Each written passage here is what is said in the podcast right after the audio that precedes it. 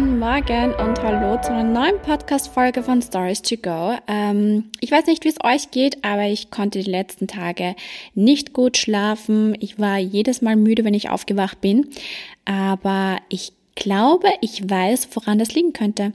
Und zwar sind wir alle momentan gestresst wegen der Weihnachtszeit und Weihnachten ohne Stress gibt es heutzutage, glaube ich, gar nicht mehr. Ähm, in der Vorweihnachtszeit, da füllen sich die To-Do-Listen und äh, die Kalender ja besonders rasch und anscheinend fühlt sich jeder zweite im Advent unter besonders großen Stress, privat und beruflich. Ich habe bei Instagram in einem Sticker gefragt, was euch denn so an Weihnachten stresst.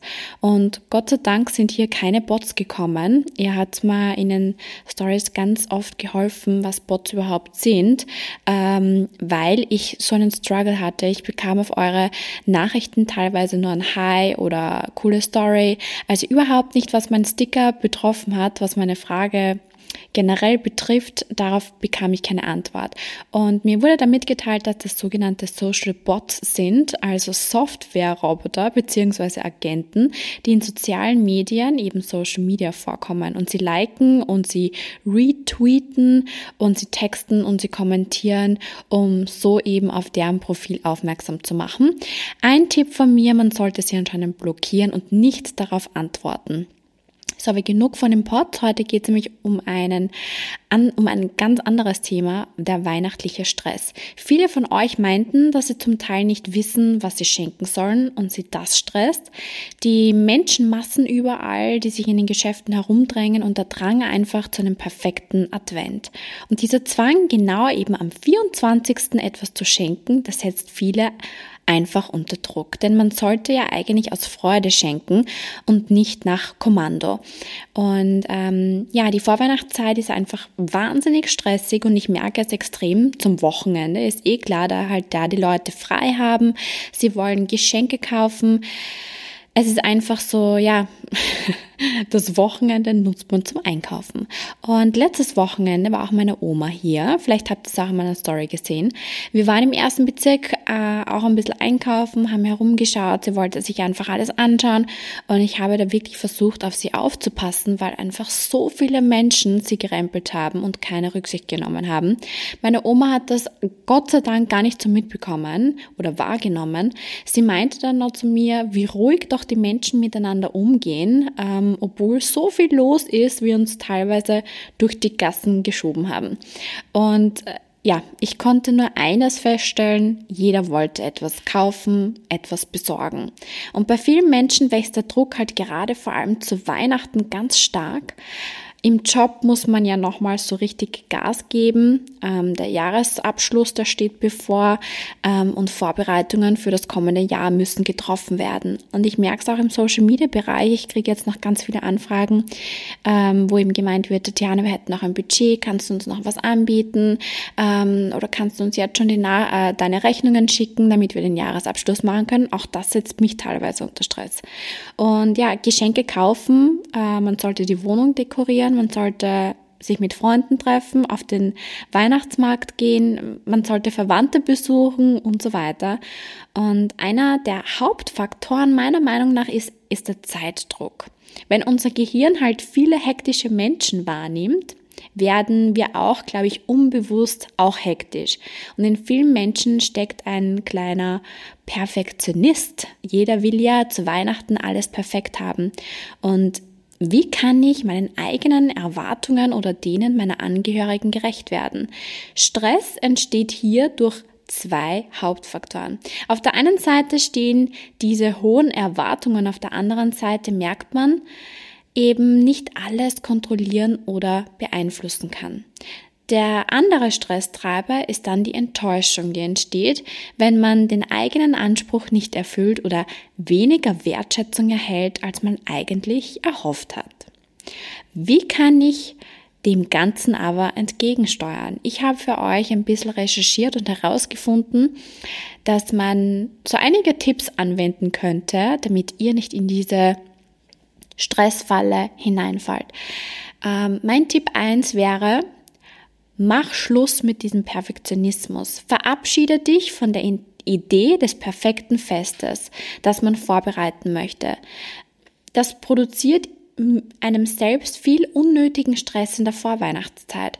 Wir haben zum Beispiel dieses Jahr beschlossen, Weihnachten bei meinen Großeltern zu feiern. Dort gibt es wirklich ganz normale Würstel und Kren, äh, ohne viel viel Pipapo, weil meine Mama, die wollte zu Weihnachten immer alles wirklich sehr perfekt machen. Die hat sich Gedanken schon im Vorfeld gemacht, was sie kochen möchte.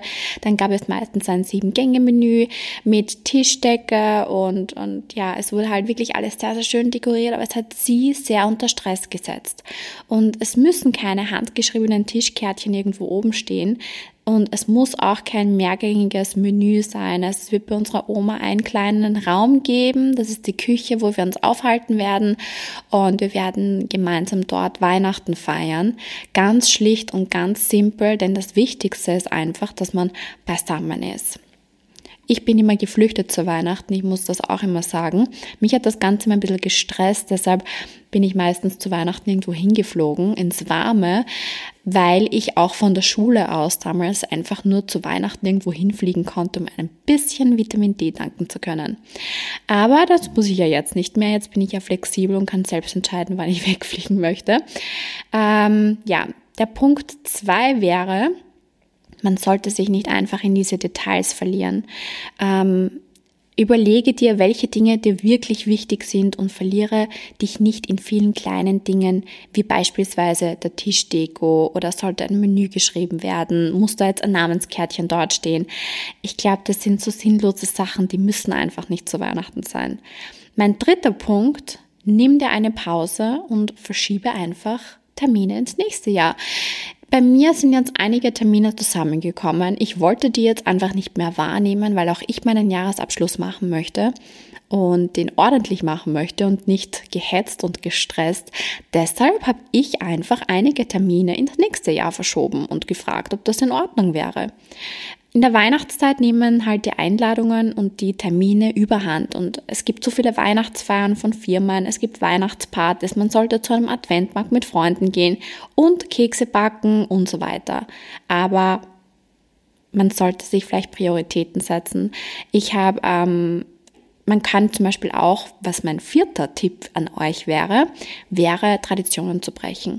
Man muss keine 26 Keksorten machen. Wenn man Zeit findet, dann reichen komplett zwei Keksorten aus. Also ich bin ja ein wahnsinniger Fan von Vanille, Vanillekekse und Butterkekse. Das sind die einfachsten Rezepte, die es gibt. Ähm, von dem her lasst euch nicht stressen. Es reicht auch weniger und meistens bleibt dann oft zu viel übrig, weil jeder zu viele Weihnachtskekse gemacht hat. Mein fünfter Tipp ähm, an euch wäre das Wichteln. Das haben wir in unserer Familie eingeführt. Denn äh, anscheinend geben die Österreicher ja pro Kopf im Durchschnitt 500 Euro für Geschenke aus. Und in unserer Familie wird seit einigen Jahren nur mehr gewichtelt. Das heißt, diese Person bekommt zu Weihnachten ein Geschenk, die man eben gezogen hat. Man, ähm, wir legen da meistens vorab schon einen Betrag fest. Wir haben uns diesmal für 150 Euro entschieden und ähm, so wird nicht unnötig Geld rausgeprasselt und wir haben auch so eine Wunschliste erstellt, wo jeder in der Gruppe dann hinschreibt, was er sich gerne wünscht und so wird nicht sinnlos irgendwas geschenkt, was man eigentlich gar nicht braucht. Und da wäre ich wahrscheinlich auch so bei diesem Cyber Monday und, und Cyber Week. Das hat mich ja wahnsinnig gestresst. Ähm, ich finde es schlimm, wie Leute daran oder gezwungen werden, etwas zu konsumieren, nur weil sie jetzt Prozente und Rabatte bekommen. Ich glaube, wenn jemand sagt, er braucht eine neue Waschmaschine, weil seine kaputt ist, dann zahlen sich solche Tage schon aus. Aber jetzt wirklich sinnlos irgendetwas zu kaufen, nur weil hier Prozente oder das Ganze im Sale ist, finde ich einfach nicht notwendig. Ich habe auch ein bisschen im Internet recherchiert und zwar laut einer GfK-Umfrage verwendet ein Drittel der Österreicher für den Weihnachtseinkauf mehr als fünf Tage. Ein Drittel benötigt dafür zwei bis drei Tage und nur elf Prozent vermeiden diesen Weihnachtsstress und kaufen gar nichts ein. Und der Rest benötigt vier bis fünf Tage oder kauft alles an einem Tag. Und ich glaube, das könnte man sich auch mit dem Wichteln ersparen. Ich glaube, das wäre ein ganz, ganz guter Tipp an euch. Ich kann euch nur raten, versucht euch nicht zu stressen, weil man nimmt das Ganze mit und meistens streitet man dann zu Weihnachten, weil sich das Ganze innerlich so aufgebauscht hat und man die letzten Tage einfach nur gestresst und gehetzt durch den Alltag gelaufen ist. Ich hoffe für euch, dass ihr euch zu Weihnachten wirklich Zeit für die Familie nehmt, weil Zeit ist meiner Meinung nach das kostbarste Gut, das man haben kann mit einer Familie. Und das kann ich auch nur jedem raten. Bis dahin, wir haben ja noch ein bisschen Zeit, bis dahin wünsche ich euch trotzdem ganz eine schöne, besinnliche Zeit und ich hoffe, ihr könnt die nächsten Tage stressfrei genießen.